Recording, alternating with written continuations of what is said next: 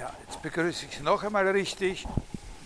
Und ähm, abgesehen davon, dass ich, also eben, dass wir da nächste Woche selbe Zeit, selber Ort, den ersten Prüfungstermin haben, ähm, sage ich Ihnen noch, dass ich Ihnen zu den letzten Stunden, also der, der vorigen, vielleicht auch der vorletzten, kann mich jetzt nicht ganz erinnern, und der heutigen, äh, auf dem Moodle äh, heute oder morgen, wenn ich die, wenn ich die Tonaufzeichnung dorthin stelle, äh, auch noch eine Liste der Namen der Philosophen, äh, die da in, in der Renaissance äh, von mir erwähnt worden sind, äh, hinschreibe, äh, weil, äh, weil ja eben so viele, weil das auf die Tafel schreiben, also so, ich habe nicht alle auf die Tafel geschrieben und man versteht dann nicht genau, wie man den Namen schreibt. Und dann passiert sowas wie einmal bei einer Prüfung zu dieser Vorlesung vor ein paar Jahren, äh, äh, passiert ist, das, äh, das ist natürlich sowieso eine Schande, aber jemand das hingeschrieben hat über einen berühmten Philosophen der frühen Neuzeit, über den ich äh, gesprochen habe. Also da mache ich eine Liste der Namen und, und, und, und wann die gelebt haben, die sind ein bisschen kategorisiert und, äh, und äh, und, äh, ne, und, und, möglicherweise schaue ich auch, dass ich Ihnen da die, die, die, Wikipedia, aber das können Sie ja selber raussuchen zu den, zu den einzelnen Leuten. Also grundlegende äh, Bemerkungen zu dem Begriff der Renaissance habe ich äh, vorige Woche gemacht. Dass es die Kritik äh, an Aristoteles äh, und überhaupt die Tendenz zu einer generellen Kritik der Philosophie schwer macht, so etwas wie eine Renaissance-Philosophie zu identifizieren, vor allem auch, weil sich nicht so ohne weiteres etwas anbietet, was diese philosophischen Tendenzen und Entwicklungen als eine Einheit fassen lässt, in einer ähnlichen Weise wie der Aristotelismus. Ganz verschiedene Sachen, auch Theorien und Entwicklungen, die gegen Aristoteles waren, trotzdem erlaubt hat, der Aristotelismus die zu integrieren äh, in etwas, äh, in eine Art von Ganzheit, in eine gemeinsame Architektur. Ich habe gesagt, etwas, was man dabei beachten muss, ist, dass eben diese verschiedenen Disziplinen in der Renaissance alle so eine Wendung zum Praktischen machen und daher ihre Einheit weniger äh, in einer Vorstellung von Theorie oder Theoriearchitektur gesucht werden kann, sondern dass die eher in so sowas zu suchen ist wie äh, der, äh, der Konjunktur oder sozusagen der, der zunehmenden Wichtigkeit so eines Begriffs wie Mensch. Äh, wir kommen da heute auch noch auf einen anderen Begriff, der eine ähnliche äh, integrierende Rolle spielen kann wie Mensch. Wichtig auch äh, diese Geste des Betrager, nur von äh, etwas ganz Alpen, etwas, was älter ist als der Anfang der schrecklichen Entwicklung, in, in der wir stehen, kann uns äh, was Neues äh, bringen. Die Rückwendung auf Plato statt auf Aristoteles, also sozusagen der Philosoph vor der Philosophie, das ist die Attraktion äh, von Plato gewesen. Und dann habe ich Ihnen eben was über die, äh, angefangen über Humanismus zu sprechen, äh, über erste Humanisten, über die Übersetzer Platos wie Bruni und Ficino. Das sind wichtige Namen, die müssen Sie sich schon merken.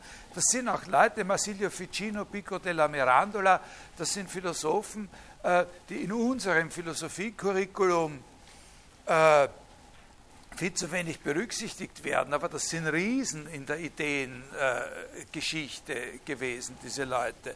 Äh, ich habe Ihnen da aus äh, dieser Rede von Pico della Mirandola über De Hominis Dignitate diese berühmte Stelle vorgelesen, über die, äh, wo, wo, Gott sozusagen dem Menschen versichert, dass er ihm die Möglichkeit gegeben hat, aus sich selber und aus Freiheit zu machen, was er für das, äh, für das Beste hält. Also dass der Mensch keinen, das ist sehr lieb, dass Sie das machen, danke, äh, keinen festgestellten Platz im Universum oder im Kosmos hat, sondern sich den Platz selber bestimmen kann und zu allem einen Bezug hat, äh, was es im Kosmos gibt.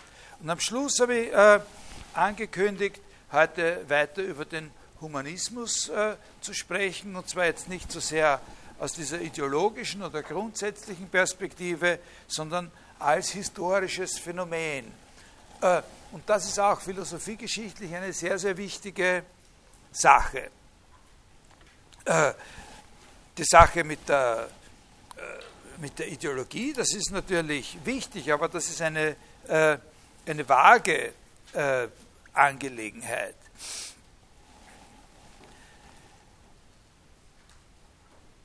Und es hat auch nicht viel Sinn zu sagen, wo fängt das an? Ich meine, diese Pico-Stelle, das ist toll, das ist ein Dokument, da kann man sagen, also entweder da oder vorher äh, gibt sowas wie Humanismus. In dem Sinn, wie wir das auch heute noch äh, verwenden, wenn wir sagen, ich bin ein Humanist und der andere sagt, ich bin ein Antihumanist oder sowas, in dieser, in dieser Redeweise. Aber jetzt sprechen wir über etwas anderes, über den Humanismus wirklich, äh, also auch nur sehr grob natürlich, als historische Bewegung.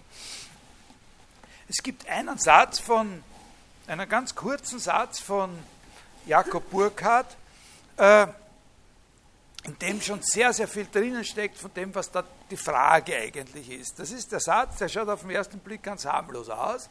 Der geht so, es war also eine neue Sache in der Welt und eine neue Menschenklasse, welche dieselbe vertrat über den Humanismus. Ne?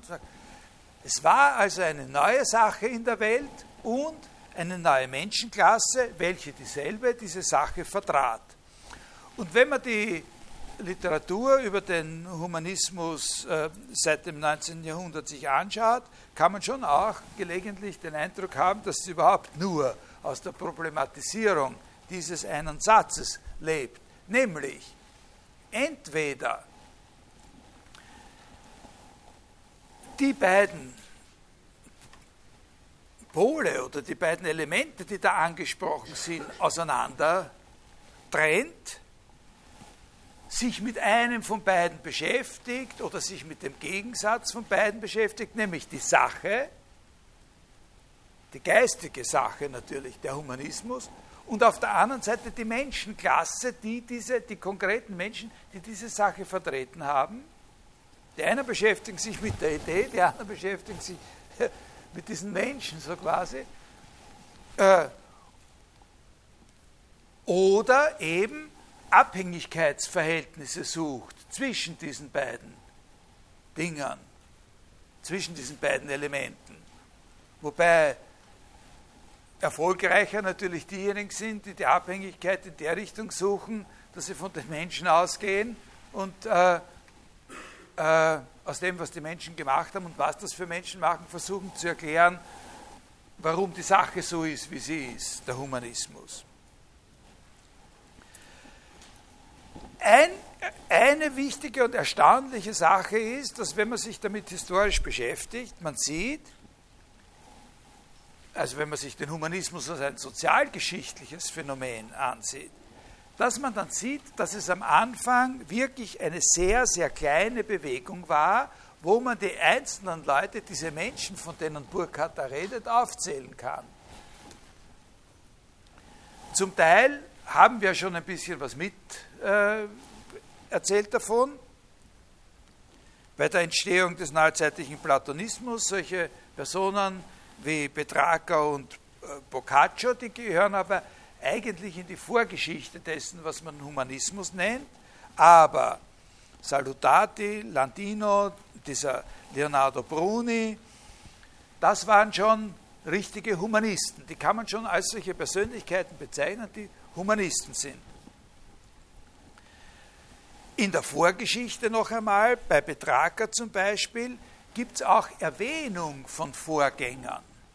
Also Petrarca mit seiner Rückwendung zur Antike, zum Altertum, vor das dunkle Mittelalter zurück, ne, nennt auch schon Vorgänger, einen gewissen Lovato Lovati, der bis zum Anfang des 14. Jahrhunderts in Padua gelebt hat, ein Jurist und Dichter, von dem Betrager sagt, der hat sich schon für römische Altertümer interessiert. Oder auch in Padua ein gewisser Rolando da Piazzolla, der Grabinschriften untersucht hat aus der Antike und der vor allem eine Sache gemacht hat, die sehr wichtig ist. Also das, äh, der hat eine Dichterkrönung organisiert im Jahr 1315 für einen gewissen Albertino Musato. Dichterkrönungen sind in der ersten Blütezeit des Humanismus ganz, ganz äh, wichtige Institutionen gewesen, dass man sich da äh, äh, getroffen hat und diskutiert hat über die, äh, über die Vorzüge äh, eines Dichters äh, im Vergleich mit klassischen Vorbildern, zum Beispiel aus der klassischen Dichtung. Und dann haben die jetzt einen Lorbeerkranz aufgesetzt, äh, gekriegt und sich angesoffen. Und das war eben eine bewusste Wiederholung von Elementen oder Versatzstücken, äh, eine Wiederbelebung von äh, Ritualen oder sowas ähnlichem, für die man in der Antike Anhaltspunkte finden konnte. Das sind sehr, sehr wichtige Sachen. Dichterkrönungen haben sich dann lange Zeit über mehr, weit mehr als 100 Jahre institutionalisiert. Das waren Treffen oder Gelegenheiten, wo Humanismus sich selbst dargestellt hat. Äh, aber die Leute waren am Anfang ganz wenige. Also beim Humanismus, bei der Entstehung des Humanismus sozialgeschichtlich betrachtet, ist der springende Punkt der, das waren ganz wenige am Anfang, einzelne Personen und sehr schnell viele mit einer großen dann irgendwann, zack, ist es losgegangen, waren das sehr viele und die haben auf einmal eine große Bedeutung gehabt. Und das erklärt sich natürlich nur daraus, dass das, womit sich die beschäftigt haben, was die gemacht haben, diese Humanisten, die sich da bei so einer Dichterkrönung getroffen haben, Dinge waren, die eben zentrale Interessen der Gesellschaft sowieso betroffen haben. Also die waren weniger, aber die waren zur richtigen Zeit am richtigen Ort gewissermaßen. Und wenn man sich jetzt fragt, was haben die gemacht? Ich gehe da ein bisschen von oben nach unten, also von allgemeineren zu konkreteren Sachen. Was ist von denen sozusagen wirklich initiiert worden? Oder äh, was war das? Was auch andere sehen konnten was sich ausgewirkt hat an denen ihrer Tätigkeit. Weil wenn da nur einer hingeht und sagt, schau, ich habe da einen alten Stein gefunden, da steht was drauf, das kann ich nicht lesen, vielleicht wenn wir uns zusammen hinsetzen, können wir das entziffern, scheint ein Grabstein gewesen sein, könnte aus der Römerzeit, na dann sind das halt zwei oder drei, die anderen interessieren sich doch nicht dafür. Aber was haben die gemacht oder was haben die sozusagen gepusht, was für die Gesellschaft eine Wirkung hatte und interessant war? Und wenn ich da einen Dachbegriff nennen sollte, dann ist natürlich auch überhaupt nicht überraschend jetzt, was da kommt, äh, Bildung. Bildung ist die Sache, äh, um die es da gegangen ist und die die Gesellschaft von den Humanisten sozusagen konsumieren konnte. Der Humanismus war eine Bildungsbewegung. Und primär besteht seine Bedeutung mal darin, dass er Probleme der Bildung und der Erziehung in neue Formen gebracht hat. Für Fragen der Bildung und Erziehung neue Diskussionsbereiche erschlossen hat und auch neue Institutionen geschaffen hat, neue Instrumente und eine neue Sicht auf die Bildung äh, begründet hat. In Wirklichkeit ist es einfach so, dass der Humanismus das festgelegt hat, was wir auch heute noch unter Bildung verstehen, wenn wir über Bildung ein bisschen im Unterschied zu Erziehung und Entwicklung oder sowas sprechen. Also in einer bestimmten Weise, nicht vom Inhalt, aber so quasi formal und vom Themenfeld her, beginnt der Humanismus wieder dort, wo wir im Frühmittelalter, sozusagen bevor Philosophie richtig ein Profil bekommt, begonnen haben. Wenn Sie sich erinnern, bei Karl dem Großen und äh, diesem Alcuin, der sein Lehrer war, da ist Philosophie sozusagen ein Element in einem Programm höherer Bildung. Und jetzt äh, haben wir danach eine lange Phase, wo wir uns orientiert haben an der Auseinandersetzung mit technischen Problemen, theoretischen Problemen der aristotelischen Philosophie hinter uns. Und im Humanismus gibt es eine Philosophiekritik. Und, äh, und wenn wir dann noch von Philosophie reden wollen, dann müssen wir wieder beginnen, aus der breiteren äh, Perspektive sozusagen eines Bildungsprogramms äh, zu sprechen. Können Sie das nachvollziehen ein, ein, ein bisschen? Äh, also wo, wenn die Philosophie kritisiert wird, dann noch die Philosophie überhaupt ist, dann in diesem Bereich, primär mal. Also wir kommen dann schon noch ein bisschen zu, zu genaueren äh, äh, Beschreibungen. Man muss da verschiedene Querschnitte durch diese Sache Bildung legen. Also eine recht triviale Schicht hat man eben mit dieser Betragergeste.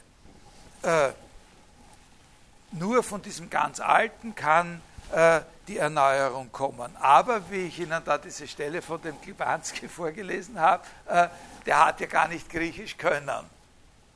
Also ein, eine Dimension der Sache liegt darin, dass man sich instand setzen muss, überhaupt in einen Kontakt mit dem zu kommen, was man als den großen verborgenen Schatz da jetzt äh, definiert hat, dieses alte Wissen.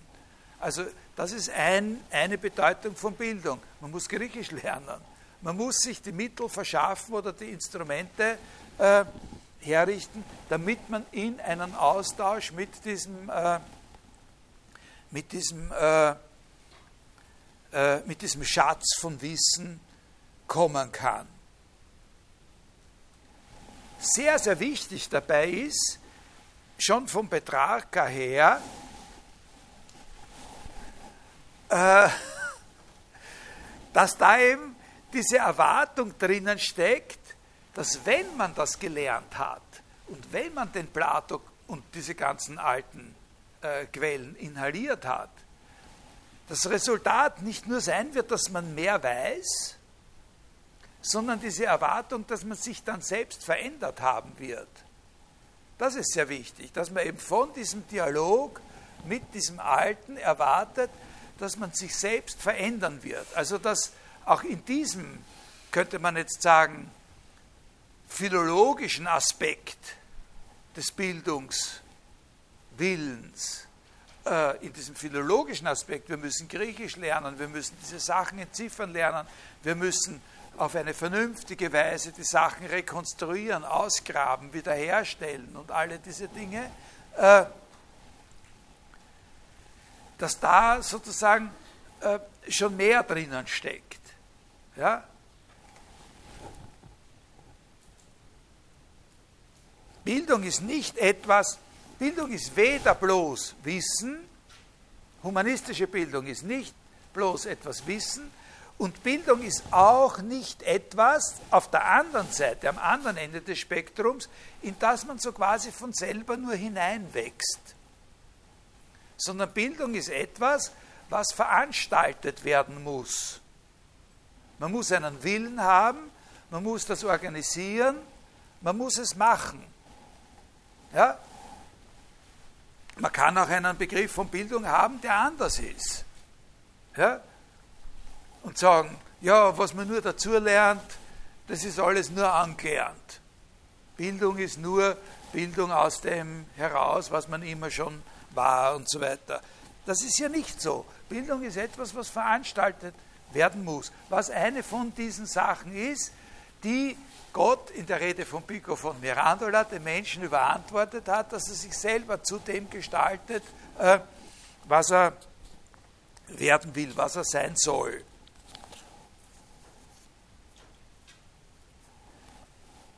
Also natürlich, zuerst lernt man formale Dinge, wie was man heute nennt hermeneutische Techniken. Wie man das macht, dass man gezielt und in einer kontrollierbaren Weise eine Verständigung aufbaut mit einem Gesprächspartner, der eine andere Sprache spricht, der ein anderes Weltbild hat und der schon lang tot ist, so quasi, also den man nicht anrufen kann äh, am Handy. Das sind höherstufige, elementare und auch höherstufige Interpretationsleistungen. Höherstufig zum Beispiel die Bemühung um die Integration gegensätzlicher religiöser Vorstellungen. Diese Gegensätze können ja ein großes Hindernis sein, zu verstehen, was, was eigentlich äh, so eine alte Quelle aussagt. Und jetzt komme ich zu dem, was ich vorher angekündigt habe, dass wir da eben außer diesem Begriff Mensch noch einen anderen Begriff haben, den wir dieser Zeit eigentlich verdanken und der auch so eine integrative Rolle spielen kann. Der zeichnet sich hier ab und das ist der Begriff Kultur. Der Fluchtpunkt, ein Fluchtpunkt, ein wesentlicher Fluchtpunkt des humanistischen Projekts ist eben mit dem Begriff Kultur gegeben, der so eine, eine Einheit von Einstellungen bezeichnet, die variieren können, jeweils Ganzheiten bilden und als diese verschiedenen Ganzheiten aber miteinander in Interaktion treten können. Das ist das äh, so ist es auch zu erklären, dass, das ist auch ein Punkt, der sehr wichtig zu verstehen ist, äh, dass mit dem Interesse an der Übersetzung und an den alten Quellen und Sprachen, insbesondere am Griechischen, aber auch im weiteren Sinn dann am Ägyptischen und Hebräischen, dass mit diesem wachsenden Interesse zugleich einhergeht ein wachsendes Interesse, eine Aufwertung des Vernakulären, also des Muttersprachlichen. Das sind überhaupt keine Gegensätze, sondern von diesem Verständnis von Kultur her, dass das eben verschiedene solche Ganzheiten sind, die Kulturen, die jeweils eine bestimmte Weltsicht repräsentieren, die hauptsächlich in der Sprache lebt natürlich, und die aber bei aller Verschiedenheit trotzdem, bei denen es darauf ankommt, sie in ihrer Interaktion zu sehen, das erklärt, warum mit der Hinwendung zu den alten Sprachen zugleich auch eine stärkere Hinwendung, eine Aufwendung, ein Interesse an der Muttersprache einhergehen kann. Also dass eben mehr und mehr nicht nur Lateinisch über höhere Bildungsinhalte äh, gesprochen wird, nicht nur lateinisch gedichtet wird und nicht nur lateinisch irgendwelche Historien geschrieben werden, sondern auch in italienischer Sprache.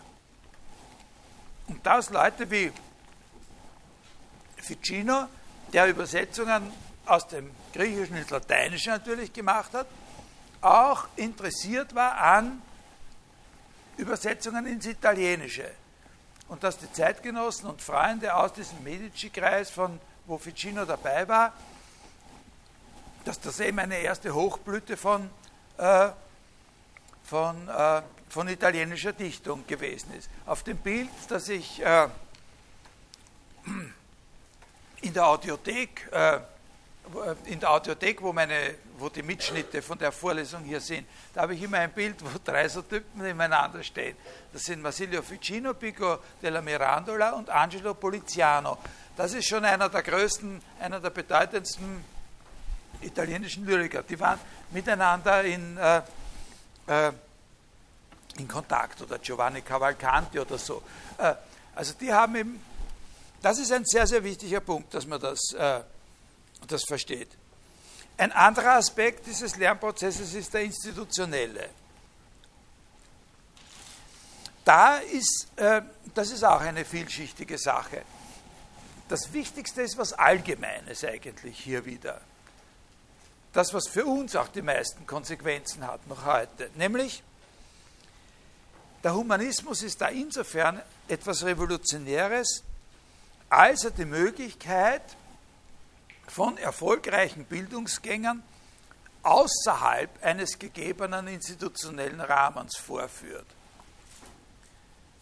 Also Bildung Das erste, natürlich gibt es da auch eigene und typische Institutionen, aber fast noch wichtiger ist eine gewisse Unabhängigkeit, dass es eine Ebene gibt, in der man über, auf der man über Bildung nachdenken kann und Bildungskarrieren beschreiben kann, die unabhängig ist, diese Ebene, von der Existenz oder von der Einbindung in eine bestimmte Institution. Bildung wird eben nicht unbedingt von einem Kloster oder von einer Kooperation oder Kooperation, also einer Gilde oder sowas ähnlichem, oder einer Universität, sondern grundsätzlich mal von einzelnen Menschen produziert. Oder sagen wir, worauf es ankommt, ist die konkrete Lernaktivität des Einzelnen und nicht seine Zugehörigkeit zu einer bestimmten Vereinigung und seine oder Institution. Ein grundsätzlicher, würden wir heute sagen, Demokratisierungseffekt. Auch wenn es natürlich da überhaupt noch nicht um das geht, was wir heute bildungspolitische Demokratisierung nennen würden. Aber der Bildungsprozess als solcher wird analysiert, besprochen, losgelöst von einer bestimmten Institution, also unter den Aspekten, die gleich bleiben, egal in welcher Institution wir lernen. Und wenn man das einmal überlegt, dann kann man sich eine Frage stellen, die vorher in der Form eigentlich nie da war, nämlich wir wissen, was Bildung sein soll, was ist die optimale Institution dafür? Während, wenn wir bisher über die Klöster und äh, über die Universitäten gesprochen haben, war es immer umgekehrt. Wir haben diese und jene Institution, also schaut, was wir uns unter Bildung vorstellen, ungefähr so aus. Wir haben diese Oberhoheit der Kirche auf die Dings, also schaut die Bildung so aus also, und so, ja? Also werden zum Beispiel, nicht, wie ich Ihnen einmal gesagt habe, die sieben freien Künste auf einmal als Vorbereitung auf den Priesterberuf verstanden. Eine völlig irre Idee, wenn man das von der Antike her betrachtet. Ne? Während jetzt ist das anders. Jetzt überlegt man, was ist Bildung? Was wollen wir für Menschen? Was für Kompetenzen sollen die Menschen haben? Was sollen die können? Aha, das so und so und so. Und was wäre die beste Institution dafür? Umgekehrte Fragerichtung. Der historische Zeitraum, in dem diese Schritte zum, zum Abschluss kommen, ist relativ weit und eine Markierung, wo der einen vorläufigen Abschluss findet, das ist äh, im 17. Jahrhundert dann, also außerhalb der Zeitspanne, die uns hier interessiert, die Gründung der großen nationalen wissenschaftlichen Gesellschaften, also vor allem in England der Royal Society. Also das sind wissenschaftliche Institutionen, in denen hauptsächlich Forschung betrieben wird und die nicht die Universität sind. Ja? Aber da gibt es davor, das merken Sie sich, nationale wissenschaftliche Gesellschaften. Natürlich ist das zuerst kein bewusst gesteuerter Prozess. Man kann nur beobachten, wie im Laufe von Jahrzehnten eine gewisse Professionalisierung der Humanisten in dieser Richtung als Bildungsmanager oder, oder sowas äh, eintritt. Das sind dann Leute, also zuerst haben wir von denen geredet, die, der sagt, zu seinem Freund, ich habe einen Stein gefunden, auf dem steht was drauf, nicht, so quasi. Oder der andere, der sagt, ah, das ist doch irgendwie super gewesen.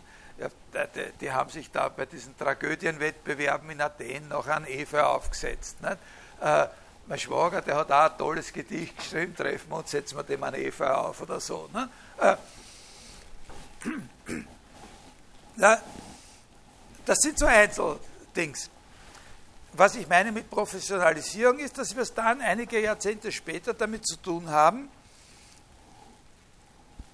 dass bedeutende Geschäftsleute, Patrone,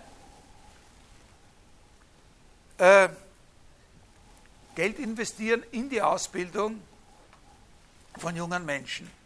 Also Geld investieren in die Ausbildung von jemandem, der dann für ihre Kinder als Lehrer tätig sein soll, und der denen dann Latein, Griechisch beibringt und so weiter. Das meine ich. Ja? das sind erste Ansätze. Das ist noch keine Institution, aber da kann man sehen, äh, reiche äh, Grundbesitzer oder Geschäftsleute, das ist ja auch die Zeit, in der eine ökonomische Revolution stattfindet, äh, also wo Menschen oder ganze Menschengruppen enorm äh, reich wären, die vorher nichts waren und solche, die vorher was waren, auf einmal nichts mehr haben, äh, weil sie nur mehr ihren Grund und Boden haben und kein Geld, weil plötzlich das Geld eine wichtige Sache wird. Da wird investiert, da wird investiert in Bildung. Dieses Geld trägt Früchte. Da hat man dann jemanden, der schreiben kann, der kopieren kann, der nicht nur die Kinder äh, erzieht, sondern Reden schreibt, wenn man sich politisch engagieren möchte und solche Sachen. Ne? Lehrer findet man auf einem Markt. Die Universitäten müssen mehr zahlen, wenn sie einen besseren Cicero-Fachmann engagieren wollen. Und dann in einer nächsten Stufe bildet der Humanismus eigene Institutionalisierungsformen aus, die sich mehr oder weniger als funktional erweisen. Also manche nicht so sehr, zum Beispiel die Sache mit den Dichterwettbewerben und so. Äh, das wird dann ritualisiert, überritualisiert und stirbt dann im Laufe des 16. Jahrhunderts langsam wieder ab. Ne?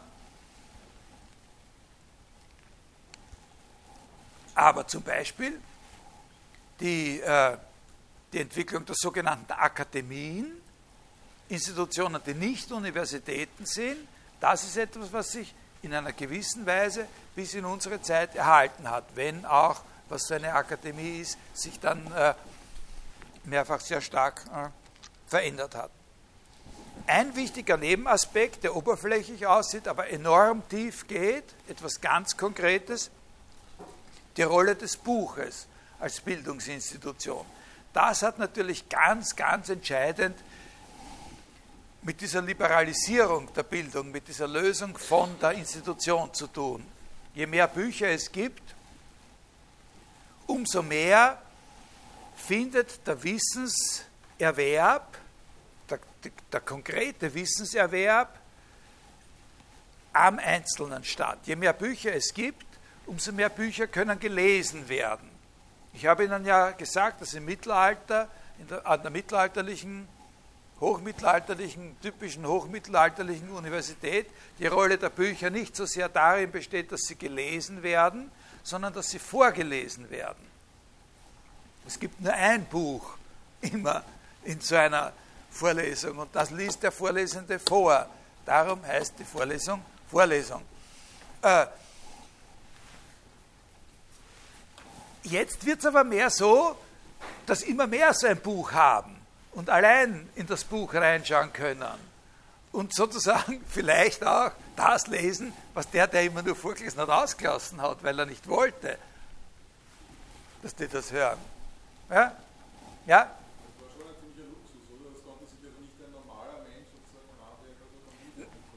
Na, natürlich nicht. Also die, der Zugang von Handwerkern zu Büchern, das ist eine Sache, äh, das ist eine ganz eigene und natürlich enorm wichtige Geschichte, die genau in dieser Zeit ihre Hauptdramatik hat. Also eine der wichtigsten Entwicklungen nach der Erfindung des Buchdrucks, also im 16. Jahrhundert, ist dann zum Beispiel, das ist eine, eine der größten Revolutionen überhaupt, äh, dass es dann äh, zum Beispiel äh, Geometrie-Lehrbücher für Handwerker gibt, die im Schiffsbau tätig sind oder im Bau von, äh, von Instrumenten.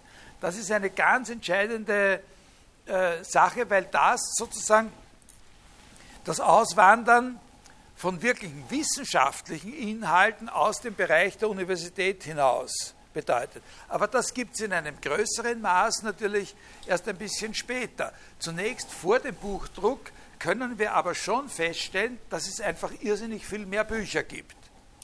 Also schon bevor der Buchdruck greift, wird einfach in dieser Zeit, im 15. Jahrhundert, wahnsinnig viel mehr abgeschrieben kopiert. Ja? Also es gibt richtige Kopierwerkstätten, in denen die Leute äh, mit der Hand massenhaft äh, sozusagen äh, abschreiben.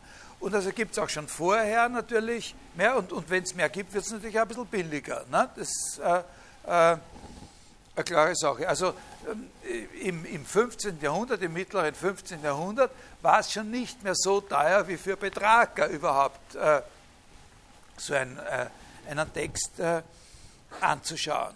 Also ein Bücherfimmel, könnte man sagen. Äh, und damit bekommt natürlich der äh, damit bekommt natürlich der Vorgang der Traditionsbildung eine ganz neue äh, Qualität. Also Wissensinhalte können, je mehr Bücher es gibt, umso mehr unabhängig von äh, konkreten, quasi physischen, personalisierten Lehrer-Schüler-Beziehungen äh, transportiert werden. Ne? Das ist ganz, äh, äh ganz entscheidend. Nicht? Man hat mal gesagt, äh, wenn du das und das lernen willst, na, dann musst du halt, weiß ich, 120 äh, Kilometer weiter äh, zu dem Dings gehen. Das ist der einzige in einer erreichbaren Nähe, der dir das beibringen kann. Und jetzt ist es halt tendenziell so, dass man sagt, fährst mit der Straßenbahn zwei Stationen, kaufst du das Buch und lernst das. Ne? Äh, ja, so war das jetzt. Äh,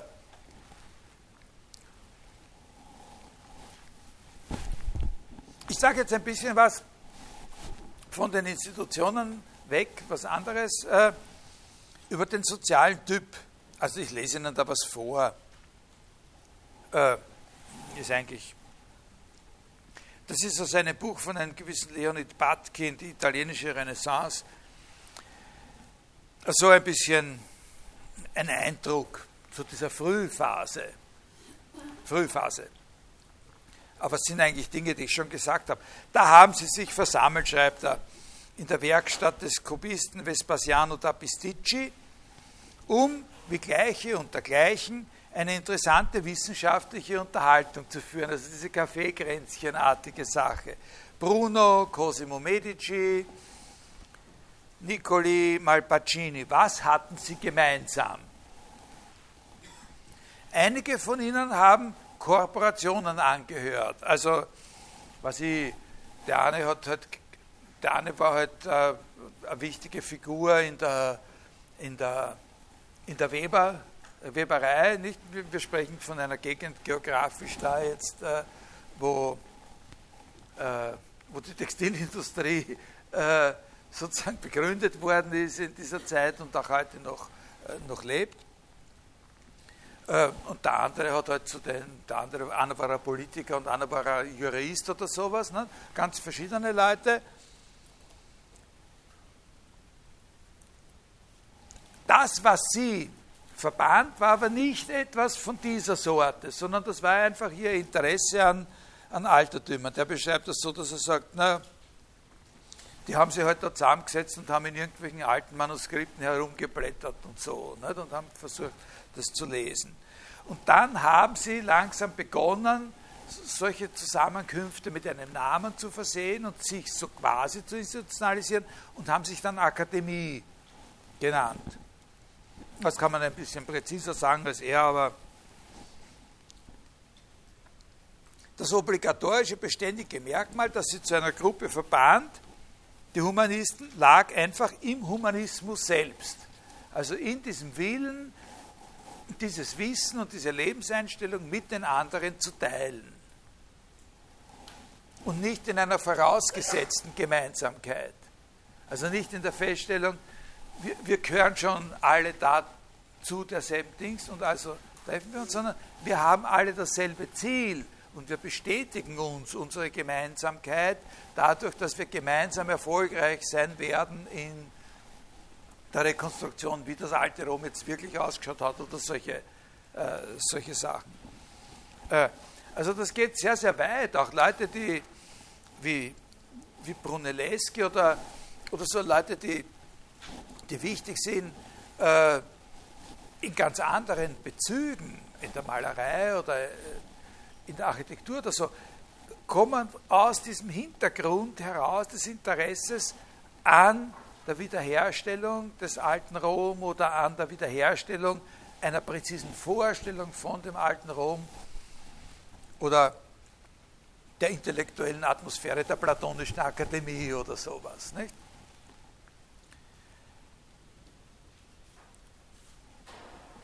Drei, letztlich dann kann man sagen, wenn man die Humanisten selber wieder ein bisschen kategorisieren möchte, als Humanisten, dann zeichnen sich drei Hauptgruppen ab.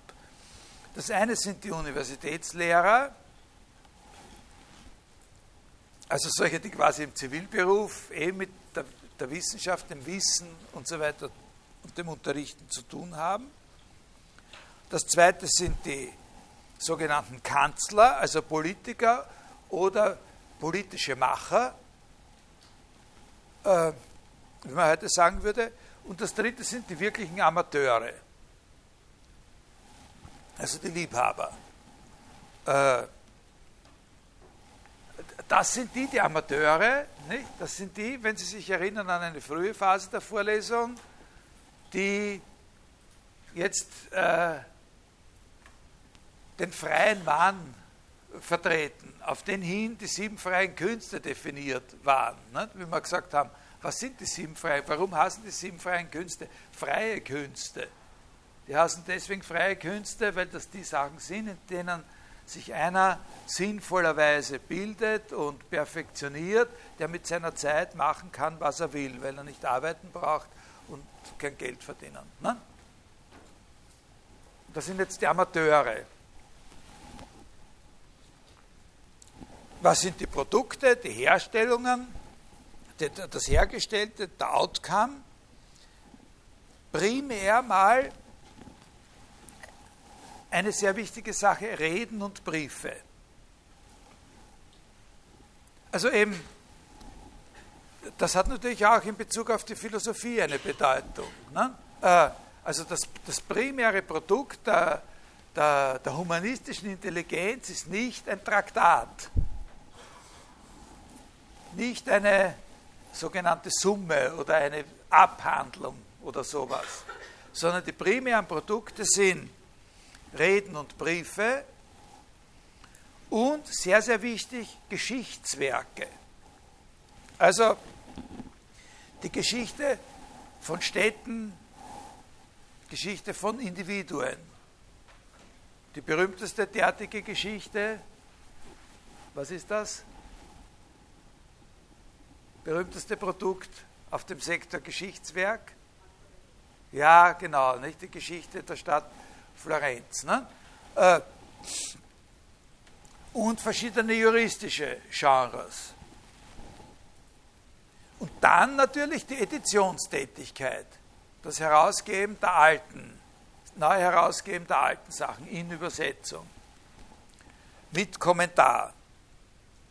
Und nach wie vor Erziehungstätigkeit im Dienste eines großen Hauses, die Nachkommen, die Angehörigen der Familie. Familie ist ein sehr weiter Begriff, so wie er eben heute noch äh, von diesen verbrecherischen Organisationen verwendet wird, ungefähr so. Ne? Ist eine Familie damals definiert gewesen für die Erziehung, für die Bildung der Angehörigen der Familie in diesem weiten Sinn zu sorgen. Also wo eben am Rand schon auch quasi noch dazugehören in so einer Überlappungszone Angestellte und so oder welche, die über uneheliche Kinder und so weiter. Also so, so weite, weite Vorstellung von Familie. Die unsrigen, ne? so quasi. Äh,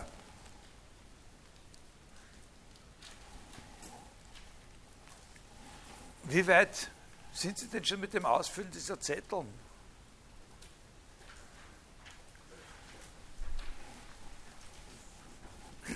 Dass man nicht ähm, dann ewig nachher noch brauchen. Also wäre ganz gut, wenn Sie wirklich in der Zeit da jetzt fertig werden. Ein besonderer Typ, äh, der auch nicht in der Geschichte, in der europäischen Geschichte was absolut Neues ist, aber jetzt eine aber hier eine große Bedeutung hat, da ist es so, dass die Bedeutung vor allem äh, im Kontrast nicht mit dem, was vorher liegt, besteht, sondern in dem, was nachher kommt. Äh, das ist der Reisende.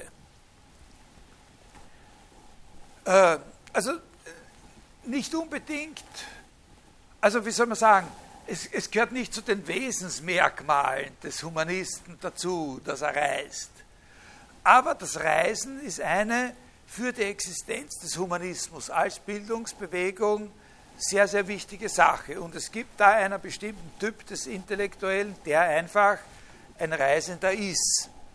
Oder wenn er nicht selber einer ist, davon lebt, dass es gebildete Reisende gibt. Ja? Warum?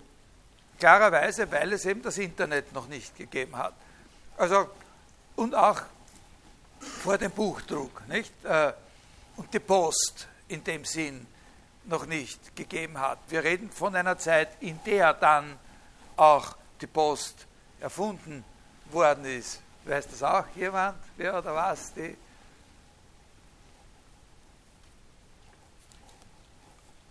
okay, also Turn und Taxis, nicht? Äh, aber natürlich, also es waren, also irgend sowas wie eine Protopost hat es natürlich gegeben und das waren die Reisenden. Das Wissen ist von Menschen herum transportiert worden. Wenn das Wissen, die geografische Ausbreitung des Wissens war eben abhängig von der tatsächlichen Bewegung von Menschen über den Kontinent und auch über den Kanal äh, nach England. Also das Reisen war in einer ganz anderen Weise, in einer für uns eigentlich unvorstellbaren Weise mit der Ausbreitung von Information äh, verbunden. Die Hauptgruppen der Reisenden, sozusagen die Trägergruppen für das, was ich hier meine, die hat es natürlich immer schon gegeben. Das waren die Soldaten, die Pilger, die Kaufleute, die politischen Gesandten. Diese vier. Ne? Soldaten, Pilger, Kaufleute, politische Gesandte. Und das Wichtige ist, dass eben die, diese Gruppen immer mehr in dieser Zeit auch Intellektuelle so quasi mitgenommen haben. Dass da immer welche mit unterwegs waren. Also so hat es zum Beispiel im 15. Jahrhundert in dieser Zeit, wo, wie ich gesagt habe, zum Beispiel das Kopieren von Texten so stark zugenommen hat, in Italien enorm viele Ausländer gegeben hat, die als Schreiber gearbeitet haben. Und später auch in Italien deutsche Buch, Buchdrucker.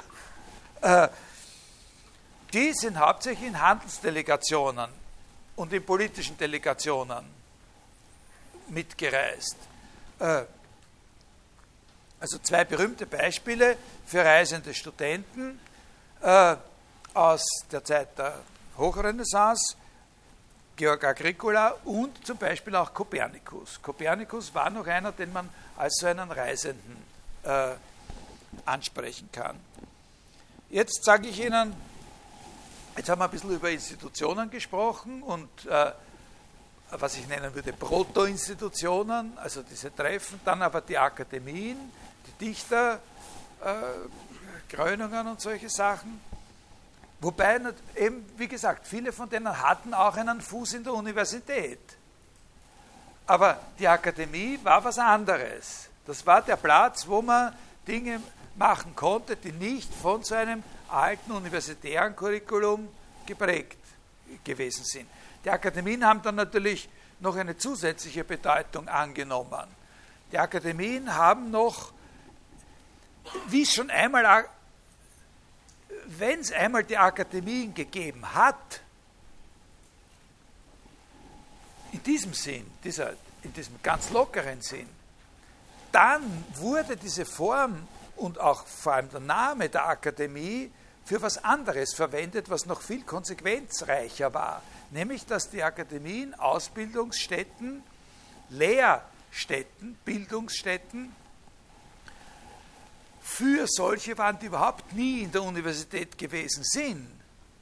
Also zum Beispiel für Maler, Künstler und so weiter, wo es dann für Künstler Ausbildungen gegeben hat, Ausbildungswege gegeben hat, die nicht an eine bestimmte Werkstatt gebunden waren. Lange Zeit hat sie gesagt, wenn du das lernen willst, gehst du in die Werkstatt von dem sowieso und wirst so quasi ein Lehrling. Und dann irgendwann, wenn du toll bist, wirst du selber so ein berühmter Maler wie der. Und dazu bilden dann die Akademien eine, äh, eine Alternative, weil die sind sozusagen werkstattunabhängige Ausbildungszentren für die höhere Bildung von Architekten, Malern und so weiter. Also die Person, die diese sozusagen ganz neue Sache der intellektuellen, quasi wissenschaftlichen Durchdringung der handwerklichen Künste repräsentiert, schlechthin uneinholbar bis in unsere Zeit ist natürlich Leonardo da Vinci äh, gewesen. Das gehört auch in dieselbe Rubrik wie diese Sache mit den Lehrbüchern für die mit den Geometrie-Lehrbüchern für die Handwerker. Dazu müssen die Handwerker natürlich erst einmal lernen, ein Buch zu lesen. Aber es muss auch dafür gesorgt werden, dass so etwas wie Geometrie äh, in einer Sprache und auf eine Art und Weise dargestellt werden kann, äh, wo das nicht ein Geheimwissen äh, ist oder dergleichen. Das sind Entwicklungen, die eigentlich erst im 16. Jahrhundert so richtig voll greifen. Inhalte. Was sind Inhalte der humanistischen Gelehrsamkeit? Also vom Rand her ins Zentrum gehend, neben antiker Literatur und Philosophie, zum Beispiel auch Kunst und Architektur. Da haben wir schon über Ausgrabungen und solche Sachen geredet. Ein gewisser Giovanni Dondi, ein Freund Petrarcas, der alte Baudenkmäler vermessen hat, oder Numismatik ist eine Sache, die äh, äh, die, die da sozusagen entsteht oder, oder erfunden wird. Archäologie.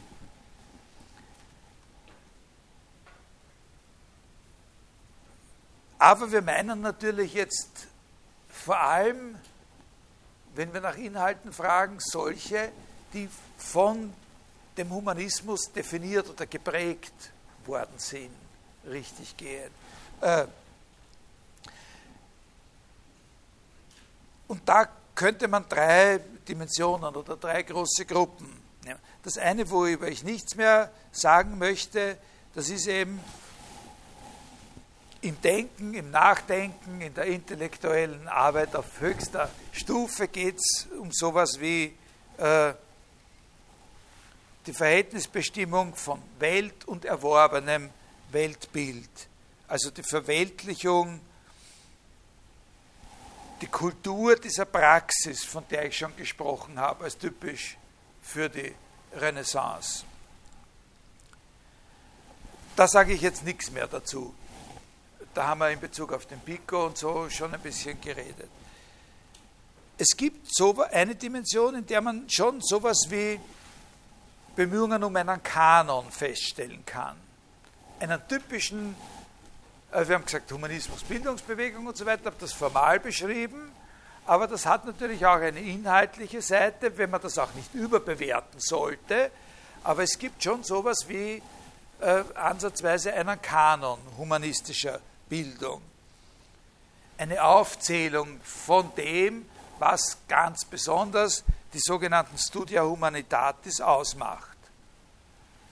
Und dann gibt es was anderes, das ist Natürlich hängt das alles miteinander zusammen, aber das kann man schon als eine eigene Sache sich abheben sehen.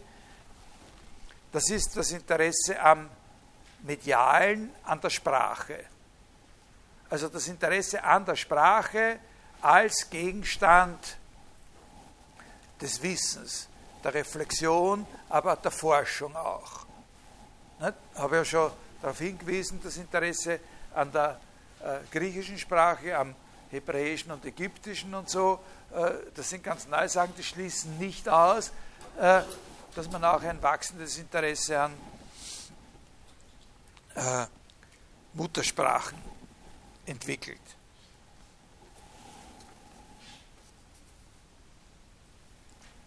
Die Studia Humanitatis. Wie schaut der Fächerkanon da aus? ungefähr. Das ist das, was das heißt auch die Litere. Das Literarische, das ist auch nicht uninteressant. Da sage ich dann noch ein Wort dazu, warum das wichtig ist. Grammatik, Rhetorik, Poesie, Geschichte, Moralphilosophie. Das sind da die Brennpunkte. Grammatik, Rhetorik, ah, das kennt man so aus dem, aus dem Trivium, aus den freien Künsten, und dann weicht das aber ab. Dann ist das eine eindeutige Verlagerung. Das Quadrivium ist da weg. Ja? Äh, aus den Studia Humanitatis. Das ist eine eigene Sache. Das ist was anderes. Geometrie, Astronomie oder so. Stattdessen eine Aufwertung von Poesie, Geschichte, Moralphilosophie. Überall geht es sowohl um Wissen wie auch um Können. Die Litere, der gemeinsame Name für das alles, sind Voraussetzung, aber auch Ziel von Bildung. Voraussetzung in dem Sinn, dass man diese Fächer beherrschen muss, um dann auch was anderes anfangen zu können. Also zum Beispiel, das sind Sachen, die man können muss, wo man eine Bildung haben muss, eine solide, wenn man ein ordentlicher Architekt sein will. Was sind die Fähigkeiten, die ein Architekt haben muss? Heißt es bei Alberti, glaube ich. Was sind die Fähigkeiten, die ein Architekt haben muss? Er muss Gedichte schreiben können, er muss was über Geschichte wissen und so. Somit beginnt die Liste. Damit beginnt die Liste, was der Architekt können muss. aber auch Ziel der Bildung. Nämlich, und das ist ein sehr wichtiger Punkt, indem jede andere Bildung ihre Erfüllung oder ihren Preis letztlich in der literarischen Form findet. Jede Art von, das ist die Idee, dass jede Art von Erfolg oder also von den Humanisten positiv bewerteter Bildung sozusagen letztlich kulminiert auf einer literarischen Ebene. Na, der Begriff, an dem das sofort klar wird, ist natürlich der Ruhm. Der Ruhm, der Ruhm ist aufzufassen, der Ruhm wird aufgefasst als etwas Literarisches. Berühmt ist man, wenn bis in alle Ewigkeit lobend über einen geredet wird. Und zwar nicht irgendwie so, ah, der war, boah, ne? sondern ausgeführt, kultiviert von den Dichtern. Ja? In alle Ewigkeit sein Preis gesungen werden wird. Egal was er war, ob er Architekt war, oder selber ein Dichter oder Philosoph oder Theologe oder Kaufmann. Wenn's um den Ruf, wenn er ein Kaufmann ist dann, äh, und, und seine Kinder auch Kaufleute sind, dann schreiben die nicht selber diese Gedichte. Aber dann kann man dafür sorgen, durch eine Stiftung, dass es immer welche geben wird, die na,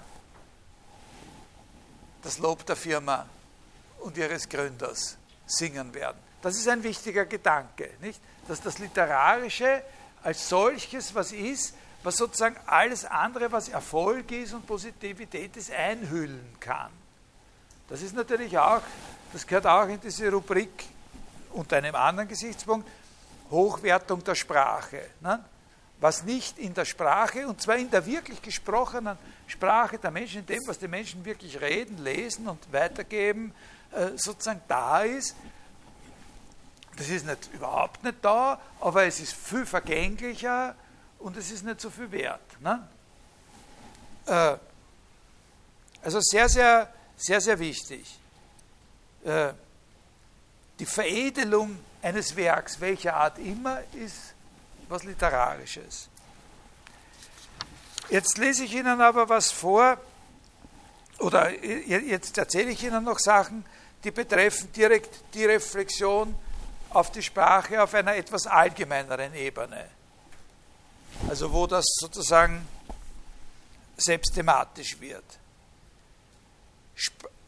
Und da ist sehr wichtig, dass wir da das erste Mal diesem, oder in, in, in, in richtiger, richtig massiv diesem Gedanken begegnen, dass wir die Sprache auffassen können als den aktiven, als den naturalisierten Geist, äh, kommunikativen Geist. Das ist etwas, was schon bei Petrarca eine große Rolle spielt. Die Sprache bildet Gemeinschaft. Und zwar ist die Sprache etwas, was vor allem den Bereich des Öffentlichen, des Offenliegenden verbindet mit den Bereichen der zurückgezogenen Reflexion, der individuellen Reflexion. Die Sprache ist das, was diese beiden Bereiche gegeneinander öffnet. Und wir müssen das ergreifen. Wir müssen diese, also womit Sie das letztlich kontrastieren müssten, aber da kann ich mir jetzt wirklich nur eine Fußnote erlauben und vielleicht ist der eine oder andere von Ihnen da angeregt, ein bisschen selber darüber nachzudenken. Das müssen Sie natürlich konfrontieren, dieses absichtliche Insistieren, dass die Sprache das ist, was die, die eigene Seele, die Reflexion in mir selber sozusagen in die Öffentlichkeit sozusagen aufschließt. Das müssen Sie natürlich kontrastieren mit dem Gedanken der Beichtpraxis. Die, die in, im Mittelalter hochentwickelte Beicht- und Konfessionspraxis ist natürlich auch etwas, was sozusagen, das ist die, die Art und Weise, wie, wie mein Inner, eine Art und Weise, wie mein Inneres geöffnet wird. Aber es wird nicht geöffnet in eine richtige Öffentlichkeit, in eine öffentliche Kommunikation, sondern letztlich wird es eben zu Gott geöffnet. Das ist, also da geht mit dieser Reflexion auf die Sprache und auf die gemeinsame gemeinschaftsbildende Funktion der Sprache, geht natürlich eine ganz veränderte Sicht auf das, was Subjektivität und Innerlichkeit eigentlich ist, einher. Aber wie gesagt, das kann ich jetzt nur als Fußnote da äh, das wäre ein eigenes Thema, sozusagen die Geschichte der, das ist ein, riesen, ein viel zu großes Thema, das kriegt man hier in dem ganzen Haus nicht unter, ne? Geschichte der Subjektivität in diesen Praktiken vom 15. bis zum 17. Jahrhundert bis zu Descartes, also die Vorgeschichte dieser kartesischen Ich-Philosophie. Äh, äh, Betrager. Wir müssen bestrebt sein, den Menschen, mit denen wir leben, zu helfen, und niemand könnte in Zweifel stellen, dass wir ihren Seelen den größten Nutzen zu bringen vermögen durch Worte. Zugleich kann auch die Zurückgezogenheit, die Selbstständigkeit, die Autonomie des Gelehrten gepriesen werden. Das muss kein Gegensatz sein. Die Innerlichkeit des Menschen, wenn sie sprachlich artikuliert wird, ist ja gerade der Reichtum, den er mit der Gemeinschaft teilt.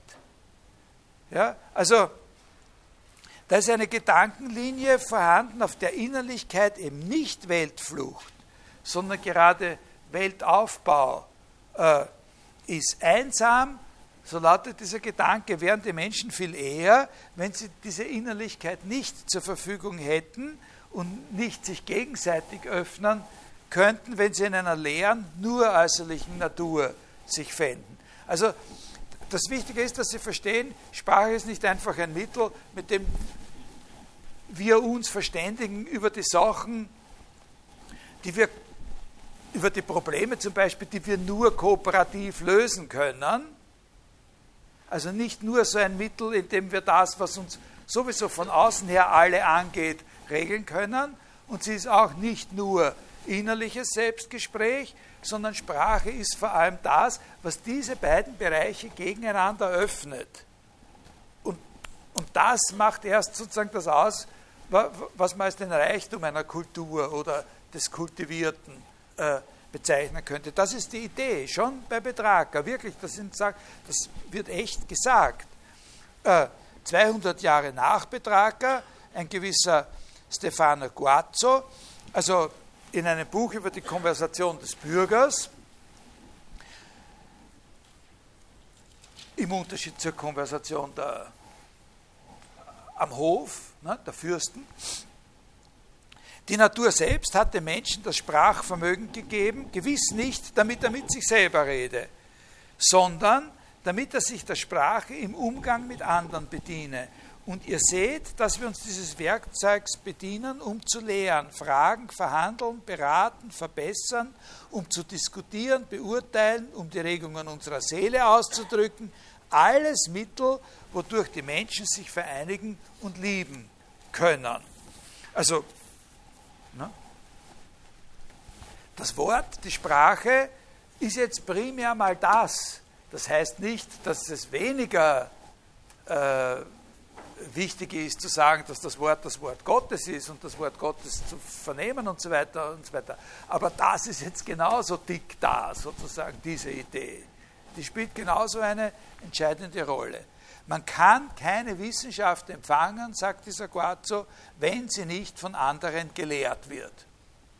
Das ist schon eine sehr starke Aussage. Ja?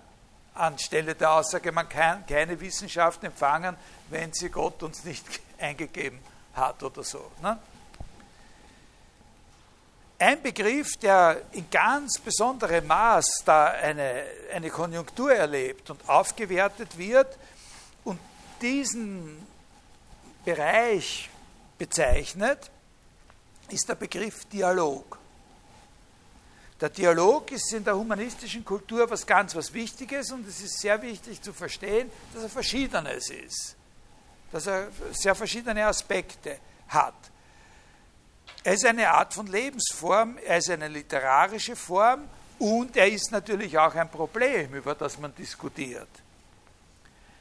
Der Dialog ist oft das Verfahren oder die Form, in der er selbst als Thema auftaucht. Also es werden enorm viele Dialoge geschrieben. Das Schreiben von Dialogen ist eine, eine eigene Sache. Also zum Beispiel auch neben den Reden und Briefen statt Traktaten Dialoge. Wir haben Dialoge geschrieben. Das geht ja lang, das hält sich ja lang. Leibniz hat auch noch Dialoge geschrieben, äh, philosophische. Und im 19. Jahrhundert sind noch, äh, ist noch Philosophie in der Form von Dialogen äh, geschrieben worden. In der Renaissance gibt es sehr, sehr viele Dialoge, die über das Thema des Dialogs äh, geschrieben werden aber auch als Form, wenn er nicht das Thema ist, hat er bestimmte charakteristische äh, inhaltliche Züge. Äh, zum Beispiel diese Polarität von äh, Kontemplation und Sozialem oder die Vermittlung von beiden miteinander. Das ist auch so eines der Prinzipien des Dialogischen, das ist ein Begriff, den sollte man kennen, mal gehört haben und sich auch irgendwie merken. Concordia Discourse. Also Übereinstimmung in der Nichtübereinstimmung. Nichtübereinstimmung in der Übereinstimmung.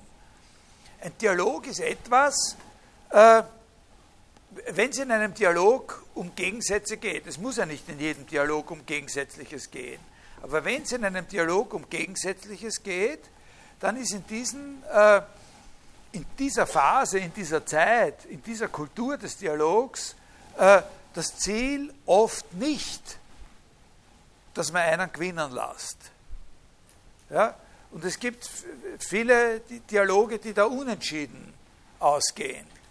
Äh, ich gebe Ihnen da so ein kleines Beispiel dann jetzt äh, für so einen Dialog, wo man auch sieht, der, der kann eigentlich nur unentschieden ausgehen. Der kann gar nicht anders, also da ist es gar nicht möglich, dass einer, äh, dass einer gewinnt. Den Dialog zu führen ist die Fähigkeit, um die es dabei geht. Und wenn einer einen Dialog schreibt, einen kunstvollen Dialog, dann nicht unbedingt, um einer Sache zum Sieg zu verhelfen, von zwei, äh, sondern um zu zeigen, wie gut er die ausbalancieren kann, wie gut er den Dialog führen kann. Ja, das ist sehr wichtig. Das ist das, aber Concordia Diskurs ist natürlich auch ein, eine Parole, die weit über dieses technisch-literarische hinausgeht und zum Beispiel die Frage der Kompatibilität der großen Religionen betrifft. Äh, also ein so ein, ein so ein Thema in den Dialogen, äh, das so ein bisschen genau auch die, die Werte, um die es inhaltlich geht, abbilden kann, ist der Streit zwischen Philosophie und Rhetorik. Äh, wobei man natürlich sagen, und, und, und, und, und wenn ein Dialog diesen, dieses Thema aufgreift, den Streit von Philosophie und Rhetorik, dann können Sie schon sehen, dass da in einer bestimmten Weise sehr subtile Konstellationen von Form und Inhalt auftreten können. Ich beschreibe Ihnen eine Sache nicht, wenn ich Ihnen das jetzt beschreibe, dann äh, das gibt Ihnen nur ein sehr unvollständiges Bild. Ich habe jetzt leider nicht die Quelle da, wo Sie das finden, aber das äh, würde sich mal auszahlen, äh, die Sache wirklich zu lesen, um die sich da handelt eine Korrespondenz zwischen einem gewissen Ermolao Barbaro und Pico della Mirandola. Ein Dialog in Briefen. Äh, beginnt mit einem Brief von Barbaro an Pico, in dem dieser Barbaro die scholastische Philosophie verhöhnt als Barbarei. Das ist ein Topos, das gibt es in der Renaissance die ganze Zeit. Äh, also Schmähschriften über die aristotelische, scholastische Philosophie. Gibt es ja dann im Rückgriff auf diese Zeit in einem recht präzisen auch noch bei Goethe, nicht im Faust. Äh, dazu muss man wissen, dass Pico, der Adressat dieser, dieser Schmähschrift, natürlich ein, ein großer Humanist und Platoniker, aber bevor er mit den Platonikern und mit Ficino in Berührung gekommen ist, tatsächlich äh, eine traditionell scholastisch-philosophische Bildung erworben hatte. Das hat der Barbaro natürlich gewusst, dass der da kompetent war, ein Profi sozusagen. Der war schon der richtige Adressat.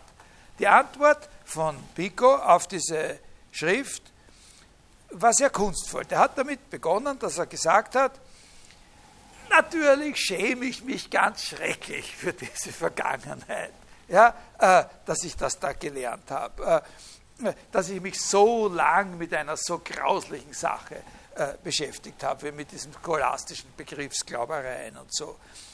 Wirklich toll, was wirklich toll ist, das ist der Stil, in dem du schreibst. Das ist wirklich super, das ist etwas echt Schönes.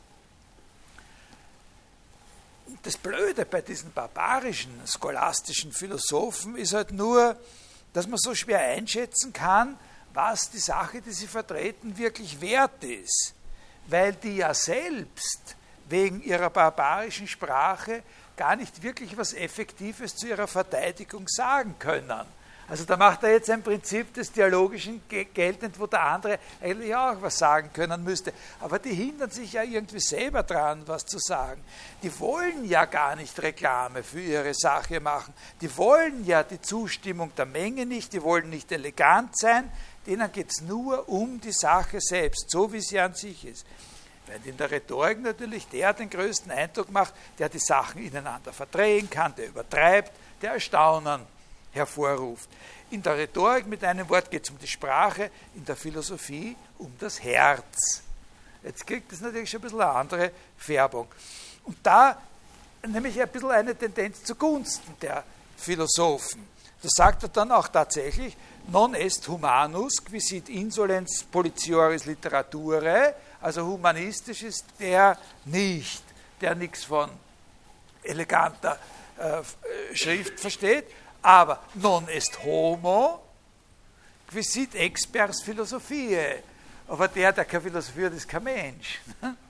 Äh, am Schluss sagt er, natürlich darf man nicht annehmen, dass das, was ich da gesagt habe, auch wirklich meine Meinung wäre. Ich habe nur versucht, mal aus der Perspektive dieser Barbaren zu sehen, deren Existenz man ja nicht leugnen kann, die gibt es ja noch immer. Es ist ein gewisser Fehler von uns rhetorischen Humanisten, wenn wir über lauter philologischen Feinheiten und stilistischen Subtilitäten nicht mehr sehen, was in der Wirklichkeit los ist. Also der lässt das dann da so ein bisschen unentschieden selber. Jetzt hat der andere ihm noch einmal geschrieben, der Barbaro, und sagt, ah, ich habe deinen Brief mitgenommen und in einem größeren Forum diskutiert. Da sind auch solche Scholastiker dabei gewesen. Manche von denen haben sich gefreut, dass sie nun gegen mich, den Barbaro, so eine gute und beredte Verteidigung in deinem Brief gefunden haben. Es hat aber unter ihnen auch welche gegeben, die waren gar nicht zufrieden damit, dass sie auf diese Art und Weise Recht bekommen. Die wollten auf diese rhetorische Art und Weise, wie in deinem schönen Brief, gar nicht Recht bekommen. Das sind aber vielleicht gerade die, die dir in der Sache besonders Recht geben. Die Frage ist nur, ob jemandem in der Sache Recht gegeben wird, und da ist jetzt der Pico gemeint, nicht schon allein deswegen als ein Überläufer zu den Barbaren angesehen werden müsste. Du hast dich da zwischen zwei Stühle gesetzt. Und jetzt, wenn Jetzt können Sie sich vorstellen, das kann unendlich weitergehen. Na? Das kann Der Witz ist nicht, dass da der eine gewinnt oder der andere, ja?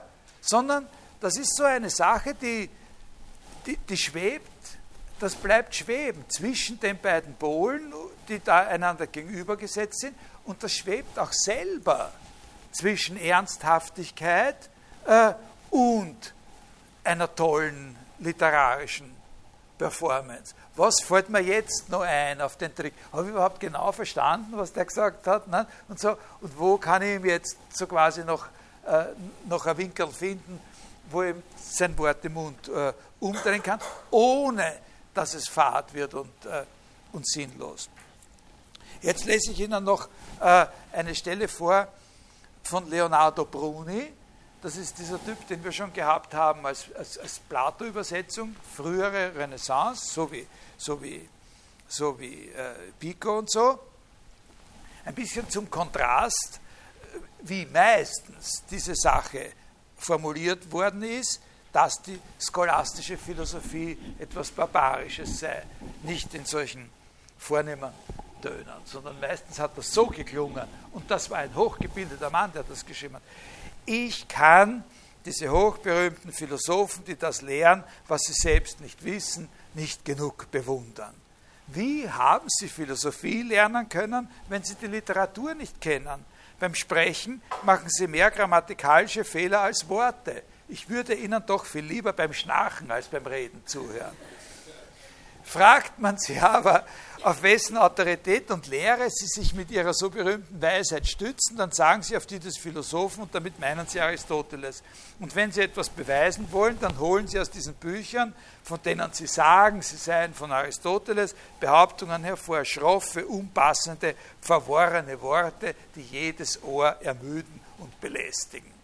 Also das war sozusagen eigentlich der normale normale, normale Ton, in dem in der humanistischen Kultur die Philosophie des Hochmittelalters äh, kommentiert äh, worden ist. Das steht übrigens im, äh, im, im, Kontext eines großen, in einem positiven Kontext, ein großes Lob des Cicero, äh, der ja eben ein Übermittler von, äh, von Plato gewesen ist.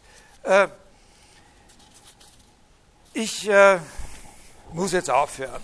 Ich, ich, kann Ihnen, äh, ich kann Ihnen nicht, ich habe Ihnen angekündigt, ich sage Ihnen ein bisschen was zu dem Thema Magie noch, aber das geht sich einfach mit der Zeit äh, nicht aus. Ich äh,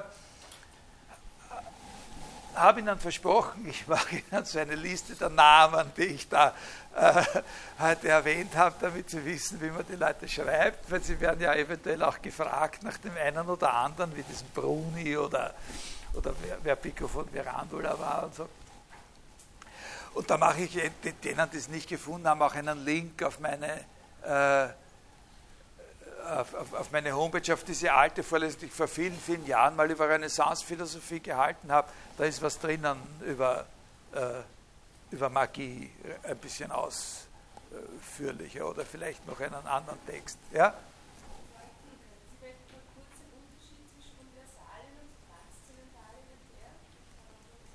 Das ist was ganz, das sind zwei ganz verschiedene Sachen.